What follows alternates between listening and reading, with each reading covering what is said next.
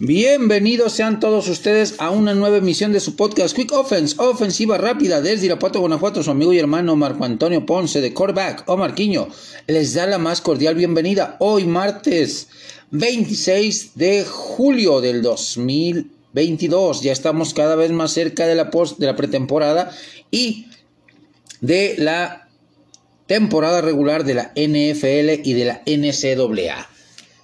Arranquemos rápidamente con la sección de noticias de este su podcast Quick Offense.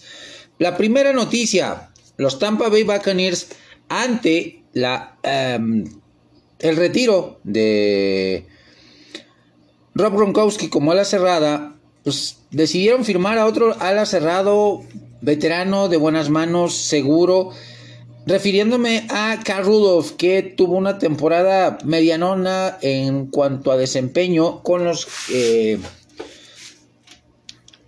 Gigantes de Nueva York la temporada pasada. También adicionaron a un veterano, a un superestrella, a un receptor que estando sano puede ser top 10, top 5, si me, si me presionan mucho.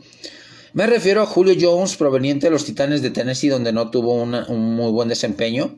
Sus últimas dos temporadas, tanto en Atlanta como en los Titanes de Tennessee, no han sido de las más productivas, menos de mil yardas por temporada.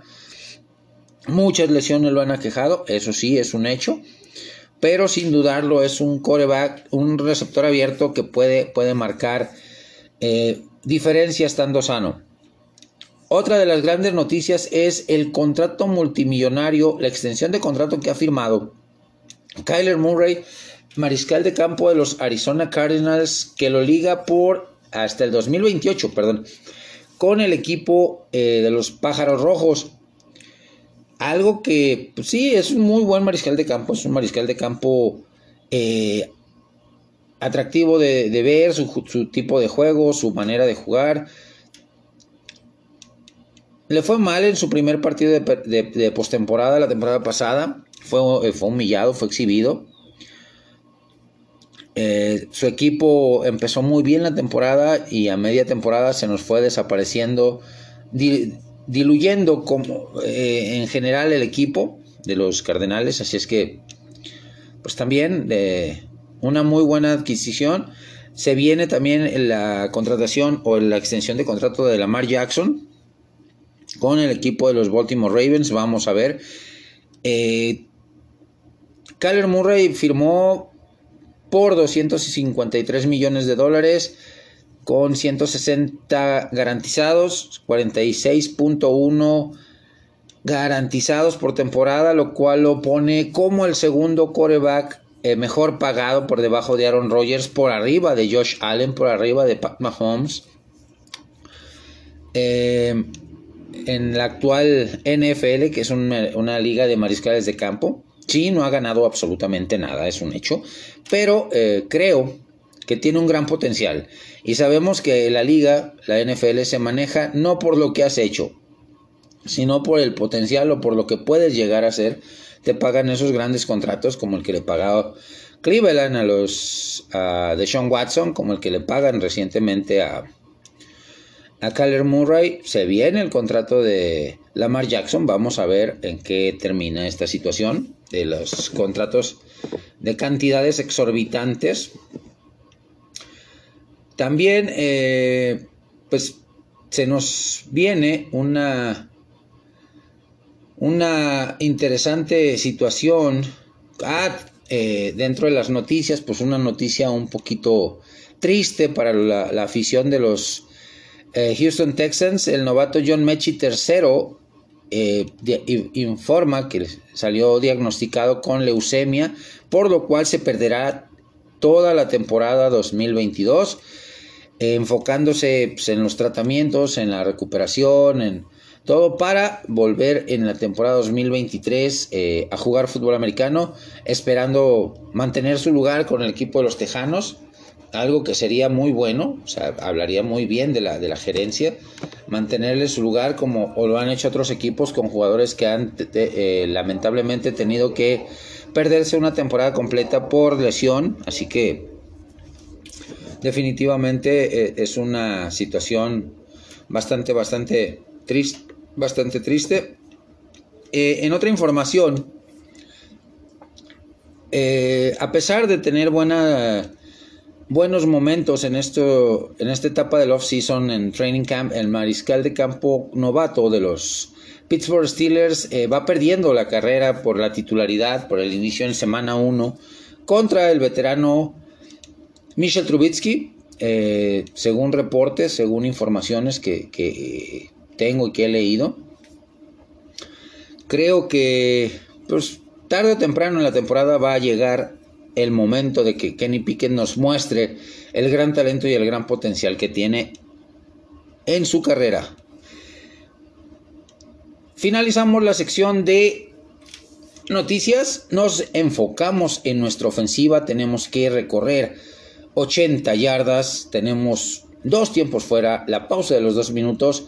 Así que hacemos pausa, volvemos de inmediato con la primera jugada, con la primera formación ofensiva de esta ofensiva. Pausa y volvemos. Primera, primera formación ofensiva, una formación pistol como hemos iniciado todas nuestras ofensivas.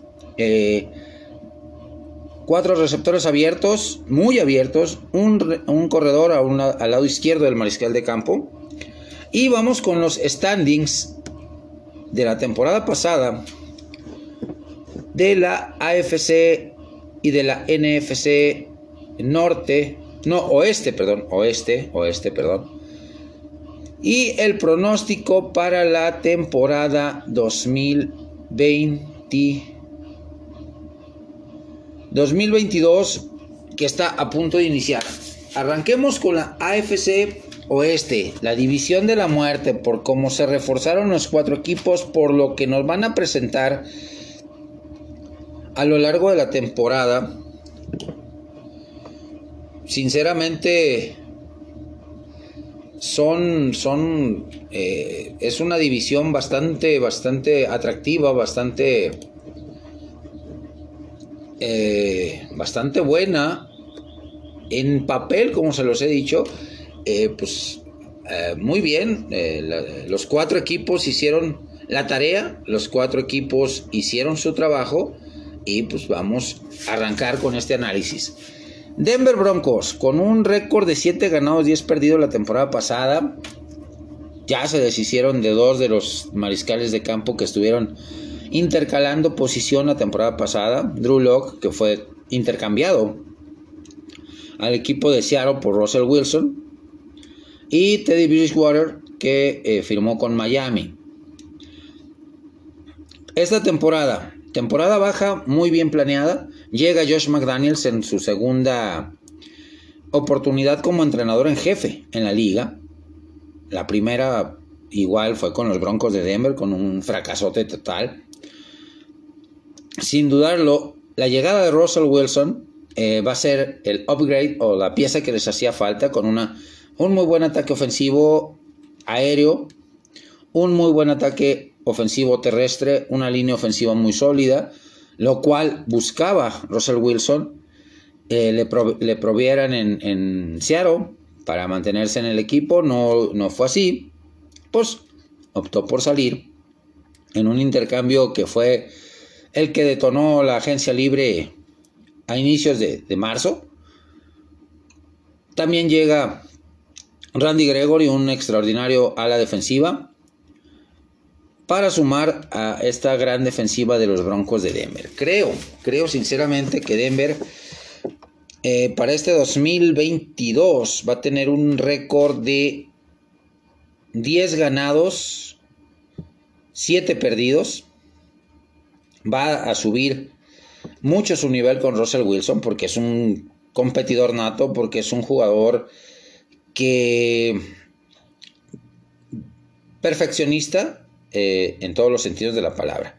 Nos movemos con los Ángeles Chargers, un equipo talentoso, un equipo eh, fuerte, un equipo competitivo, pero que tiene un estigma desde hace un par de temporadas, que es entregar partidos, que es autoflagelarse.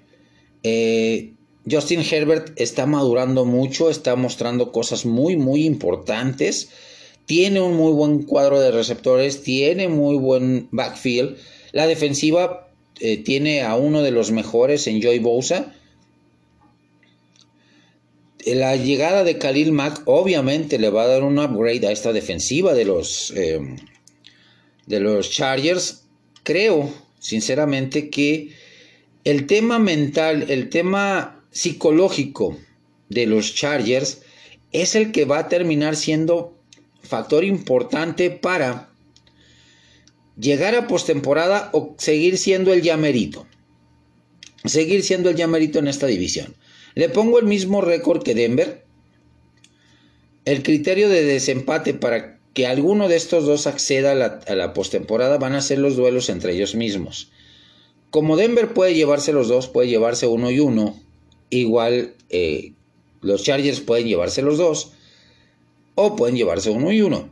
Si se lleva los Chargers los dos contra Denver, que lo veo muy difícil, Chargers eh, accederá a postemporada, dejándole ese, ese espacio vacante a los Broncos de Denver de seguir mejorando para la temporada 2023. Nos movemos con el equipo de Las Vegas Raiders, un equipo sólido, un equipo con nuevo entrenador en jefe en Josh McDaniels, como se los mencioné, eh, con nuevo receptor abierto en la persona de Devante Adams, una arma importantísima para Derek Carr, un buen backfield, eh, con, eh, esperando, esperando el regreso de Josh Jacobs, que está lesionado.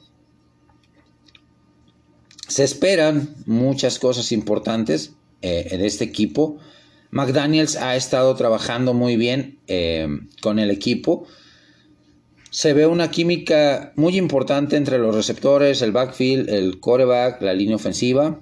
A pesar de que perdió a Rich Incognito y perdió a, eh, otro de a otro de sus linieros, eh, creo que Raiders estas dos partidas, estas dos salidas de jugadores las va a suplir muy bien con los jugadores que llegaron en agencia libre y que llegaron en el draft. Veo a los Raiders con un récord de 11, 12 ganados, 5 perdidos. 12 ganados, 5 perdidos. Eh, igual siendo competitivos, dejando muy buenas sensaciones partido tras partido. Kansas City Chiefs, el mandón de esta división. Nadie le va a quitar el, título de esta división esta temporada 2022. La temporada 2021 con 12-5. Pues llegaron a postemporada, se vieron sorprendidos por los jefes de Kansas City, por los eh, bengalíes de Cincinnati, perdón, en postemporada. Pero creo que Pat Mahomes es un coreback que se reinventa a pesar de la salida hacia Miami de Tyreek Hill. Eh, saben que tienen una, un buen cuadro de receptores que obviamente no van a cubrir esa salida tan fácilmente, ni con ya, eh, Smith Schuster, ni con Equanimo Sam Brown, ah, no, eh, Valdez Scantling, perdón, pero son eh, receptores abiertos de características muy diferentes a Tyreek Hill, pero que la gran versatilidad en el sistema ofensivo de Eric Bienemy el gran abanico de jugadas los va a hacer lucir, los va a hacer tener una temporada bastante, bastante atractiva esta temporada de 2022. Veo a los jefes de Kansas City, como les dije, líderes de su división, ganándola con un récord de 14-3, peleando con los Bills de Buffalo por el sembrado número uno, peleando con los Bengalíes de Cincinnati, igualmente de, la división este y norte respectivamente, por el sembrado número uno de esta, de, esta conferencia. Nos movemos con el equipo de la, los equipos de la NFC Norte. También una división muy competitiva, una división, división oeste, perdón, una división muy competitiva, una, una división que tres de sus cuatro equipos van a dejar mucho de qué hablar esta temporada. Los campeones Rams, los Cardenales con el nuevo contrato que le dieron a Kyler Murray, el posible regreso de DeAndre Hopkins, un arma importante a la ofensiva, y los 49 de San Francisco, que a pesar de las, eh, el retiro de Alex Mack como receptor abierto, como, perdón, como centro, como, centro, eh, pues tienen un, un, equipo muy sólido. Y el, posible debut de Trey Lance como mariscal de campo titular, creo que hay material de donde cortar.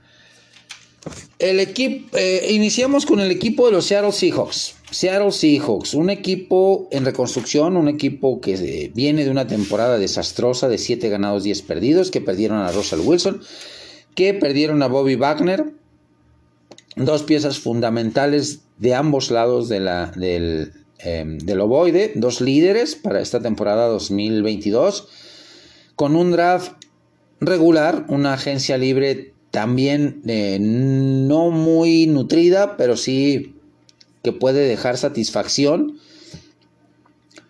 Sin dudarlo, sin dudarlo, el equipo de, de pues, eh, va a terminar otra vez en el fondo de la división con nueve ganados, ocho perdidos. Va a ganar dos, va a tener dos victorias más que la temporada pasada. ¿Por qué? Porque eh, pues, tiene jugadores de muy buen nivel competitivo. La única duda se llama posición de mariscal de campo. Porque ni Gino Smith ni Drew Locke son garantía. Nos movemos con el siguiente equipo, los 49 de San Francisco. 10 ganados, 7 perdidos la temporada pasada. Llegaron a postemporada. Eh, echaron a los Dallas Cowboys. Eh, y echaron a Green Bay y se quedaron cortitos en la final de conferencia contra los Rams. Trey Lance, eh, proyectado a ser el mariscal de campo titular, ha tenido muy buenos avances, ha tenido muy buenas sensaciones en, el, en los OTAs, minicamps, training camps. Eh, todo lo que ha sido este offseason ha avanzado mucho en su manera de desprenderse del balón, en su manera de entender la ofensiva, en su manera de entenderse con sus receptores, etcétera, etcétera. El único eh, detalle, ofensivamente hablando, para los 49 de San Francisco se llama la ausencia por retiro de su centro Alex Mack. En un programa anterior, su servidor ya les eh, dio un análisis de los dos jugadores que están detrás de o estaban detrás de Alex Mack eh, en la posición de centro dos jugadores que sí son cumplidores, pero que definitivamente no son una solución eh, importante, una solución fuerte para el equipo que tiene que solucionar lo antes posible esa, esa asignatura. Veo a los 49 eh, con un récord de 11-6, peleando, peleando por la, división, peleando por acceder a postemporada, como lo hizo la temporada pasada. Cardenales, 11-6, su récord de la temporada pasada, un equipo que como lo he mencionado en varias ocasiones, en programas anteriores, es un equipo que tuvo iniciar de caballo, parar de burro. ¿A qué me refiero? Que hizo un buen colchón de victorias en la primera parte de la temporada, siendo dominador, siendo avasallador, teniendo una ofensiva muy explosiva, con balance. James Conner y, Chase Edmonds fueron una dupla bastante atractiva en, el backfield. Los dos aportaron suficiente para el equipo de los Cardenales. Se fue Chase Edmonds a los, a los Miami Dolphins. Así que se queda James Conner con la responsabilidad del, backfield. Llegan, dos, llegan jugadores novatos de, muy buenas hechuras para el backfield. Shuba Hubbard eh, tiene que confirmar su, gran talento eh, esta segunda temporada. Kyler Murray acaba de firmar una extensión de contrato que lo va a ligar al equipo de los Pájaros Rojos. Como ya lo mencioné al inicio de, las noticias, de la sección de noticias, hasta 2028, así que tiene que mejorar mucho sus números, tiene que mejorar su desempeño dentro del contrato, pues es estudiar cuatro horas extras o adicionales, eh, videos de los rivales, videos del sistema de juego, para que vaya siendo un coreback más maduro, más sensato y vaya tomando un rol más importante en la ofensiva. Esta temporada los veo ganando 12, máximo 13 partidos a los Cardenales. Una, ah, un panorama bastante interesante. Esperemos que mantengan un nivel más óptimo durante toda la temporada. Que no se nos, que no, no inicien de manera avasalladora y bajen el nivel. Y la segunda parte de la temporada nos den eh, un café, una taza de café descafeinado en cuanto a su desempeño. Y por último, los campeones Rams con 12-5. Eh, se mantiene Matthew Stafford, llega Allen Robinson, eh, está por en negociaciones todavía Odell Beckham, sale Robert Woods, draftearon muy bien, una agencia libre bastante nutridita, bastante movidita la de los la de los Rams, así que van en busca, van en busca de, el bicampeonato, los veo muy sólidos. Esta temporada, pues sí, eh, se va también Sonny Michel, pierden al corredor Sonny Michel, se queda Cam Makers, se queda Darrell Henderson. Vamos a ver eh, qué tanto afecta la salida de, de Sonny Michel. Se fue a los Delfines de Miami. Esta temporada veo a los Rams ganando dos partidos más que la temporada anterior, un récord de 14-3. Un récord de 14-3 para los Rams. Bastante, bastante bueno. Así que, sin dudarlo, sin dudarlo, van a seguir siendo uno de los equipos a vencer, el equipo de los Rams para la temporada 2022. Con esta jugada, una doble reversible, hemos avanzado de nuestra yarda 20 a nuestra yarda 38, 18 yardas. En este primer avance tenemos que ir con una jugada no hold, una ofensiva no hold, para el siguiente tema, para la siguiente formación, otra formación. Eh, nos quedan 18 segundos en el reloj para llegar a la pausa de los dos minutos tiempo perfecto para sacar la siguiente jugada, donde vamos a hablar, a petición de mi amigo y hermano Fercho de Thunder Lions y del grupo de Detroit Lions México, de la proyección del receptor novato la temporada pasada, Amon Rasein Brown, eh, egresado de los Troyanos del sur de California, eh, pick de cuarta ronda. ¿Qué se espera de un 83 de estatura y 91 kilos de peso? Se espera cosas muy importantes para este jugador. Estuve analizando videos, estuve, como le dije a mi amigo y hermano, haciendo la tarea, haciendo la tarea sobre este jugador y definitivamente me llevé cosas e, e impresiones muy buenas. En la temporada regular, de 119 targets que, o, 119 veces que le lanzaron el balón, en 90 ocasiones fueron recepciones, o sea, un porcentaje muy alto de recepciones eh, para un jugador novato, para un jugador eh, de sus características, un jugador que va a ir creciendo en esta temporada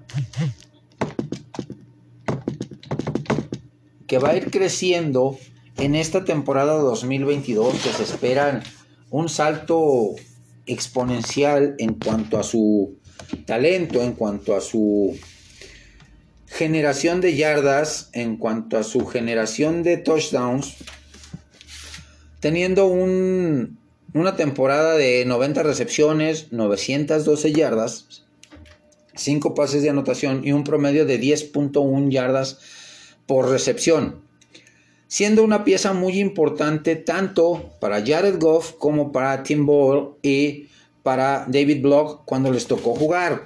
Eh, es un jugador con una dinámica, con una eh, variabilidad en su juego. saliendo desde el backfield como válvula de escape, como receptor de slot, como receptor abierto, en jugadas de engaño. Tiene una versatilidad eh, muy grande comparado, comparado con el receptor abierto también de los San Francisco 49ers Divo Samuel. Creo, a pesar de que son dos complexiones muy diferentes, porque Divo Samuel es más corpulento, tiene más corpulencia de, ala cerrado que de receptor abierto. Pero los números de Sam Brown, espectaculares. Sinceramente creo que va a superar ese 75% de recepciones para la temporada 2022. Eh, va a superar las mil yardas por recepción. Y va a tener una temporada de doble dígito en cuanto a touchdowns. A pesar, a pesar, digo yo, de que pues sí, va a sufrir o va a tener eh, que reinventarse, no sufrir, a reinventarse. ¿Por qué? Porque ya tiene un año de experiencia, porque los coordinadores defensivos ya lo van a tener más estudiado, van a saber cuáles son sus puntos débiles. Algo que tanto Dan Campbell, su eh, coordinador ofensivo, el entrenador de receptores abiertos y el mismo jugador, deben de, anticipar y buscar cosas nuevas, buscar eh, situaciones diferentes, situaciones eh, en donde obtenga ventaja y el crecimiento de este jugador, de este receptor de Amon Rashane Brown, va a estar intrínsecamente ligado a lo que nos pueda mostrar de mejoría Jared Goff, el mariscal de campo de los, de, de los Lions. Porque sí sabemos que eh, tuvo un cierre de temporada muy bueno eh, Jared Goff, que inició tan, tan, valiente la temporada, pero la asignatura pendiente con Goff se llama, y desde que estaba en el equipo de los Rams, era el tomar liderazgo, el eh, sentirse líder del equipo, el sentirse el piloto del Fórmula 1, tomar las llaves y generar una ofensiva donde Dan Campbell le pueda soltar la responsabilidad y Jared Goff sepa qué hacer, sepa cómo mover los hilos y llevar al equipo a la victoria, a ese siguiente nivel. Porque si solamente nos mantenemos o se mantiene Goff en el término de un buen ejecutor de ofensivas, pero que todos se lo tengan que estar mandando desde la banca, que todo tenga que ser vía eh, Dan Campbell, vía coordinador ofensivo, y él no tenga ese don de decir, estoy leyendo tal carga en la defensiva, pues voy a cambiar la jugada, fracase o no fracase, sea exitosa o no sea exitosa, pero yo, yo asumir ese riesgo y no eh, determinar que mi entrenador en jefes diga, yo fui el que me equivoqué, no, yo tomar las riendas y, demostrarle al equipo por qué soy el líder, por qué estoy detrás del centro, por qué estoy eh, como coreback número uno. Este crecimiento que les mencioné, de más de 100 recepciones, más de mil yardas y doble dígito en recepciones eh, de touchdown para Amon Racine Brown, va a estar relacionado pero de una manera encadenado, de una manera brutal, a ese desarrollo y de, liderazgo y potencial, de, liderazgo potencial y de liderazgo real de, Jared Goff, su mariscal de campo. ¿Qué opinan mis amigos de, Lions, de Thunder Lions? ¿Creen ustedes que Amon Rashane Brown en, este su segundo año puede ganarse la etiqueta de jugador receptor número uno y de playmaker dentro del equipo de los Lions. Leo y escucho sus comentarios en mis diferentes redes sociales. Con un pase profundo de nuestra yarda 38 hasta la yarda 38 del rival. Llegamos a la pausa de los dos minutos. Dos minutos de juego nos quedan para cerrar esta ofensiva. Vamos rápidamente a reorganizarnos, vamos rápidamente a buscar nuevas, nueva formación ofensiva para seguir avanzando yardas. Pausa y volvemos. Regresamos, regresamos mis amigos, estamos en la yarda 38 del rival con dos minutos en el reloj. Vamos con una formación y con corredor y fullback detrás del mariscal de campo, mariscal de campo bajo centro y vamos a hablar del anuncio de las ocho sedes de la XFL que dio a conocer hace un par de días, hace unos días, eh, por parte de su nuevo dueño, Dwayne La Roca Johnson, para la temporada 2023. Ciudades como Arlington, Houston, Las Vegas, Orlando, San Antonio, Seattle, San Luis y DC, Washington DC, forman parte de la nueva versión de la XFL 2023. Salen de esta alineación el equipo de los del equipo de Nueva York, el equipo de eh, Tampa Bay, Los Ángeles. Eh, salieron de esta alineación de, de, los ocho, de las ocho ciudades sedes para darle entrada al equipo de Orlando, al equipo de Arlington, que pues, se reubicó el equipo de los eh, Dallas Renegades, se reubicaron de ciudad. Y para darle entrada al equipo de Las Vegas. Me parece una alineación de, de sedes bastante atractivo. Porque se quedan cinco de los ocho equipos originales. Eh, tiempo atrás había hablado eh, Dwayne La Roca Johnson que esta temporada 2023 iban a ser ocho sedes como tal. Pero, pero, que en 2024 iba a haber un incremento de 8 a 12 sedes, o sea, cuatro equipos más, cuatro ciudades. Están analizando los mercados, están viendo las posibilidades, van a ver cómo funciona esta, esta alineación de, sedes, Arlington, Houston, Las Vegas, Orlando, San Antonio, Seattle, San Luis y eh, Washington, D.C., para ver las nuevas sedes, ver los nuevos mercados, con el posible regreso de Los Ángeles, con el, la reincorporación de Nashville, con em, alguna otra sede sorpresa, Salt Lake, etc. Ya se hicieron visorías o showcase en diferentes universidades también para ver jugadores. O sea, esto de la XFL está caminando poco a poco, está dando pasos, está dando pasos muy, muy certeros y muy seguros para su regreso en 2023. Tomando en cuenta y tiene la vara alta, llamémosle de esta forma,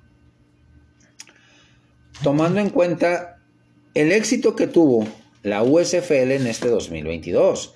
O sea, no, con esto no quiero decir que vayan a ser ligas que compitan. Son dos entidades, dos empresas diferentes. Una manejada por Fox, eh, Fox Sports, otra por CBS o ESPN. Que si en algún futuro deciden fusionarse para formar una liga más fuerte, más competitiva, pues es bienvenido. Pero no se van a mover, no se van a mover del de, eh, tema liga primaveral. Eso es un hecho. No le van a competir a la NFL. Y dentro de este mismo tema, eh, toco la, la migración que se está dando desde que terminó la USFL hace un, mes, mes y medio, a la fecha han sido bastantes jugadores los que han firmado con equipos de la NFL para buscar un, un lugar en roster. Ya han firmado corredores, han firmado alas defensivos, han firmado linebackers. O sea, los jugadores con mejores calificaciones dentro de la eh, USFL, pues están buscando regresar a algún equipo del NFL y demostrar que tienen eh, calidad y talento para estar en, en el mejor nivel competitivo. Eso es un hecho. Regresando al tema, creo, eh, sinceramente, que pues es una, buena opción. Las Vegas, tomando el auge, el equipo o, la, la, XFL, tomando el auge de el equipo de las, los Raiders de Las Vegas, de la NFL, buscando tener en la ciudad del, del pecado, la ciudad que nunca duerme, dos equipos, dos franquicias. Houston, pues ya tiene mercado en la NFL, tiene franquicia en la NFL con los Houston Texans. Y obviamente eh, buscar ese contrapeso para no dejar un mercado tan importante como Houston sin fútbol americano en primavera. Arlington, donde está sentado el estadio de los Dallas Cowboys, aprovechando también esa, esa inercia que trae el equipo de la estrella solitaria. Generar afición fuera de, ese, fuera de, de los Dallas Cowboys, no quitarle afición, sino generar nueva afición a un equipo como lo eran los Dallas Renegades, que no sé si vayan a mantener el, mismo nombre, sería lo ideal. A pesar de que van a jugar en Arlington, pues eh, están a media hora, una hora de Dallas. Así que no, no le veo casa, eh, no le veo caso, perdón, no le veo caso que le, que le muevan el nombre. Ya tiene un logotipo identificado, ya tiene un, eh, pues una trayectoria este equipo de los renegados. Así que sería interesante. San Antonio también, o sea, en el Alamo un, un estadio mítico, legendario. Un mercado no tan grande, no tan extenso como Houston, como Arlington o Dallas, pero sí importante dentro de uno de los estados más ricos del fútbol americano, de la Unión Americana, económicamente hablando, como lo es el estado de Texas. Y los ya conocidos, Seattle, San Luis y los, eh, eh, los, DC, los DC Defenders, o los defensores de Washington DC. Pues esperemos, esperemos al, mes de febrero del año 2023 para el relanzamiento de este proyecto, de, este, de esta liga de fútbol americano que dejó muy buenas impresiones la temporada 2020 previo al tema pandemia. Así que se ve, se ve atractivo todo esto, se ve interesante. Vamos rápidamente. Hemos avanzado con una carrera de nuestro fullback, una directa, 7 eh, yarditas de la yarda 32, del 38 de rival a la, su yarda 31. Formación de no, no, no. Una eh, formación de no huddle, otra jugada de no huddle en esta ofensiva, donde vamos a hablar de la Liga Canadiense de Fútbol Americano Profesional y los resultados de la semana número 7, que terminó con cuatro partidos bastante intensos, bastante atractivos. Montreal Alouettes contra Red Blacks de Ottawa. Partido cerrado, partido intenso, donde Montreal se lleva la victoria. 40 puntos a 33. Nos movemos con el juego de los Tiger Cats de Hamilton contra los BC Lions, donde También muy intenso el partido, muy cerrado. Se lo lleva el equipo de los BC Lions por 17 puntos a 12. Nos movemos a el partido de los Blue Bombers de Winnipeg contra los Alces de Edmonton. Victoria de 24 puntos a 10 viniendo de atrás de Blue Bombers que se vieron sorprendidos por el equipo de eh, Edmonton que se puso arriba en el marcador pero no supo mantener esta ventaja y los Blue Bombers con una mejor ofensiva, con una defensiva más balanceada y más sólida, logró sacar la victoria. Y los Argonautas de Toronto se llevan una victoria importantísima sobre Saskatchewan, 31 puntos a 21. Vamos rápidamente con la semana número 8. Montreal contra Hamilton, los Tiger Cats contra los Alouettes. Vienen de dos realidades diferentes, Hamilton de perder, Montreal de ganar. Los dos por marcadores muy cerrados. Así que me quedo. Eh, me quedo con Montreal para la obtención de la victoria. BC Lions contra Saskatchewan. Igual, dos realidades muy diferentes, dos realidades completamente diferentes. BC Lions viene de un partido difícil, pero donde obtuvo la victoria. Por su parte, Saskatchewan viene de caer derrotado, viene de caer derrotado contra los Argonautas de Toronto. Así que va a ser un partido muy cerrado, muy intenso. Me quedo, me quedo con el equipo de BC Lions para la obtención de la victoria. Para el sábado 30 de julio, para cerrar prácticamente el mes, Winnipeg contra Cagliari. Winnipeg viene de ganar un partido donde, como les mencioné, viene de vino de atrás en el partido contra los Alces de Edmonton, remontó el marcador y obtuvo la victoria 24 puntos a 10. Cagliari pues viene de recuperar jugadores de una semana de descanso y han tenido eh, muy buenos partidos estos dos eh, eh, rivales a lo largo de la temporada. Han mantenido un nivel en cuanto a su desempeño. Creo que va a ser un partido de pronóstico reservado. Un, partido que se va a definir por la en la última posesión del partido. Me quedo con los Blue Bombers de Winnipeg para la obtención de la victoria.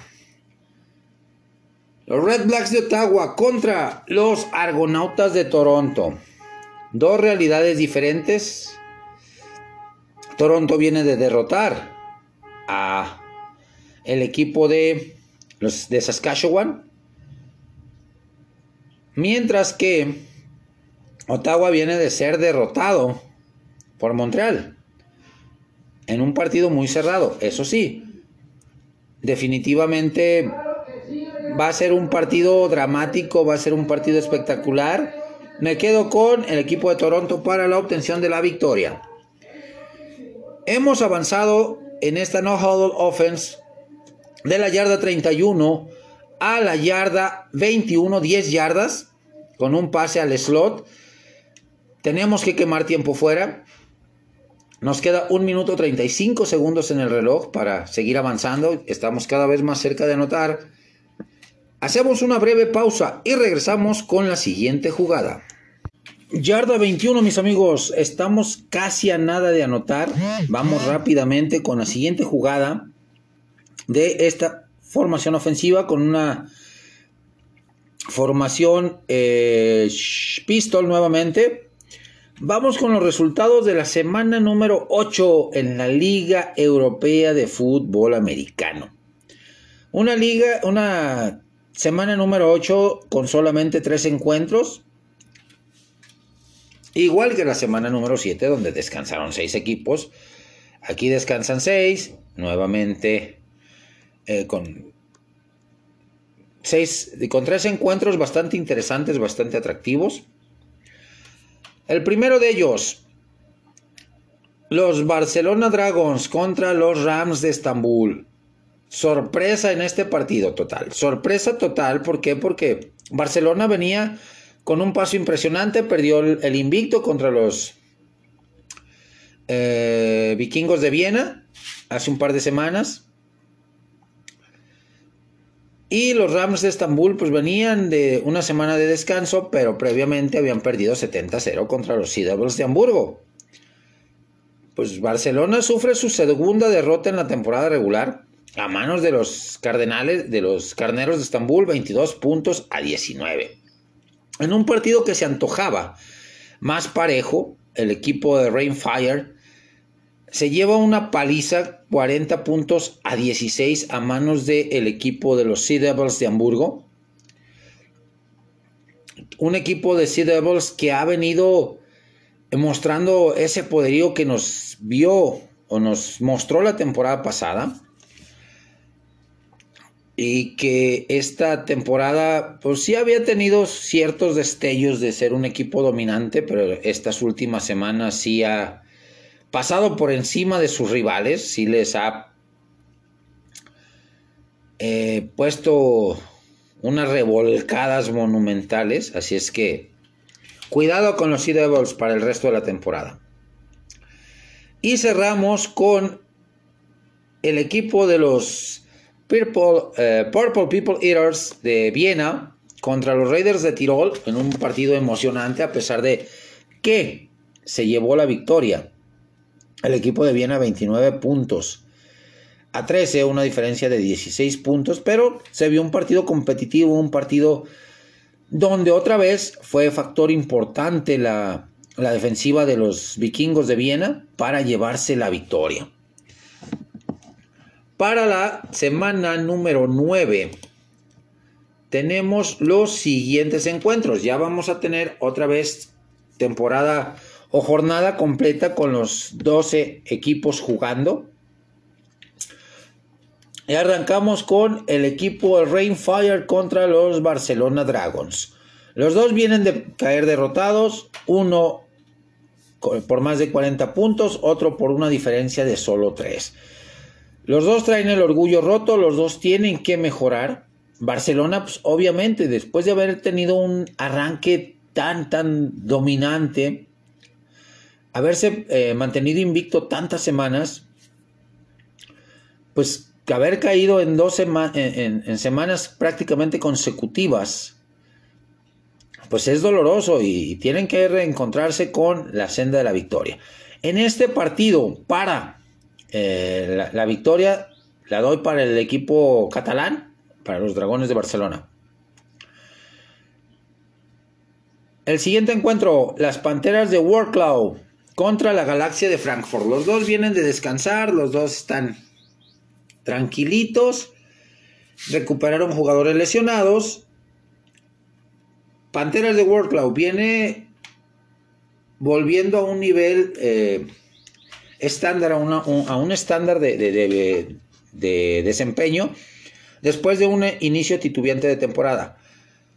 Frankfurt Galaxy, eh, reinante campeón, eh, con altibajos esta temporada, padeciendo la famosa campeonitis, que todos los equipos tienen y batallan con este tema, pero eh, creo que va a ganar el equipo de Frankfurt este partido. Partido de revancha, los dos vienen de ganar la semana pasada. Los Carneros de Estambul contra los Sea Devils de Hamburgo.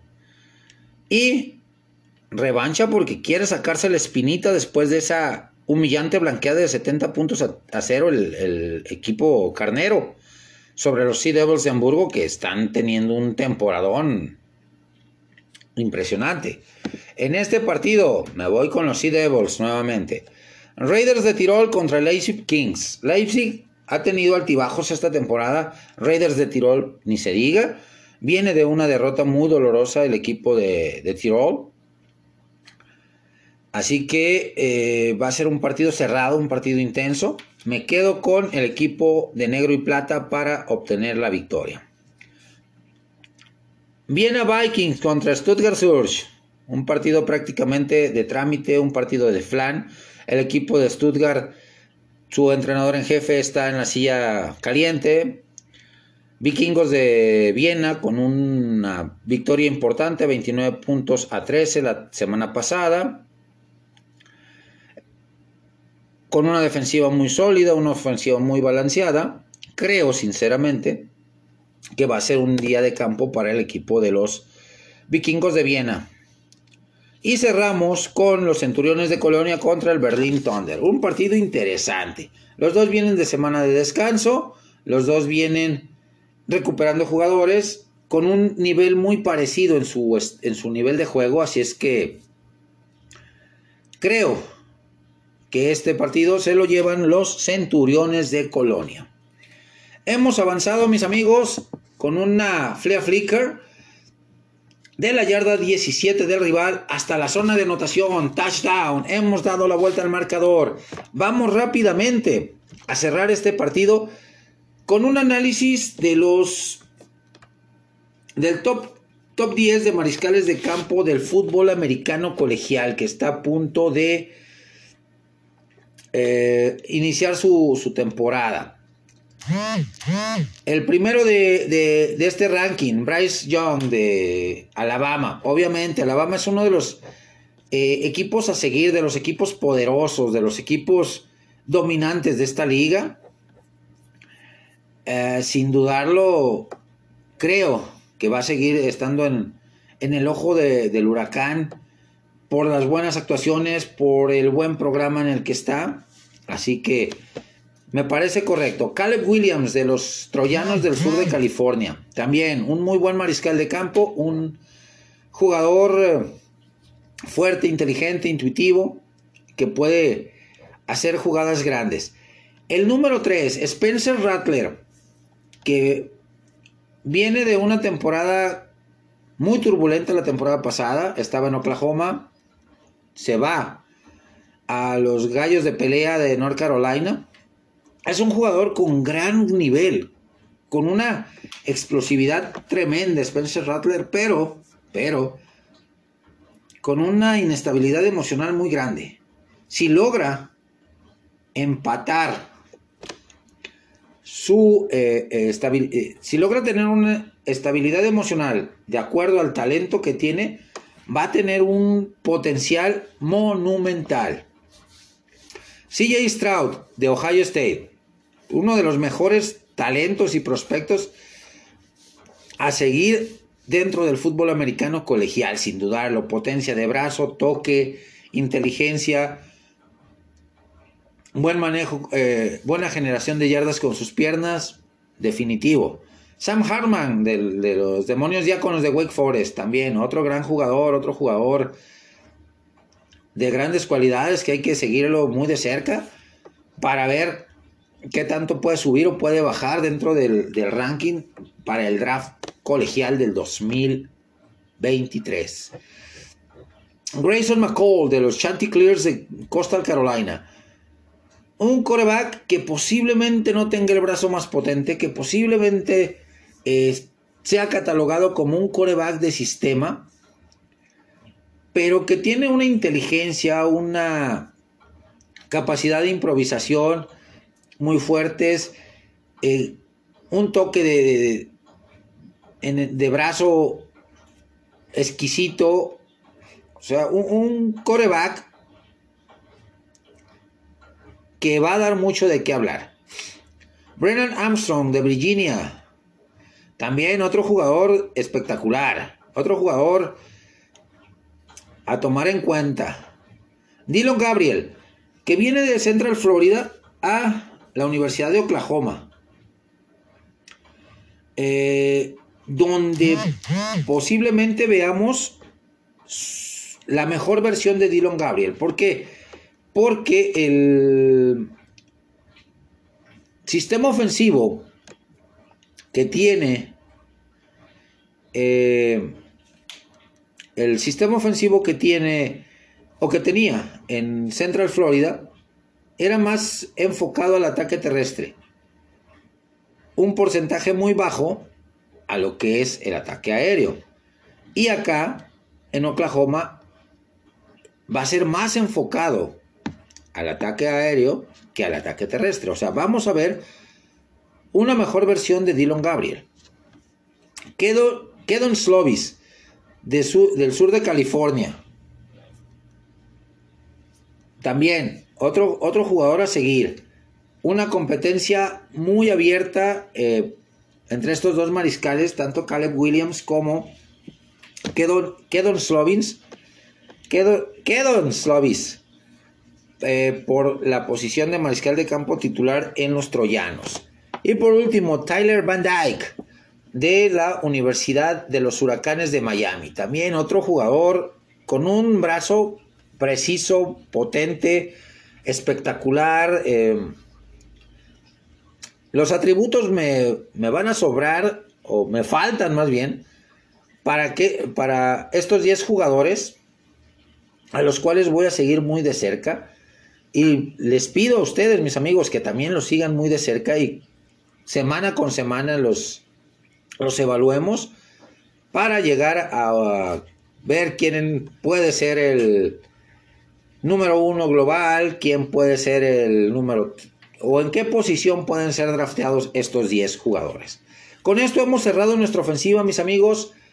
Quiero mandarles un cordial saludo a toda la banda, a toda, toda la banda de los diferentes grupos de fútbol americano en los cuales estoy incluido, en los cuales comparto puntos de vista. Y obviamente me quedo a la orden cualquier tema que quieran proponer, cualquier tema que quieran mencionar o que, salga aquí en el, programa, con todo gusto, eh, es, bienvenido y es eh, tomado en cuenta. Me despido, hasta la próxima.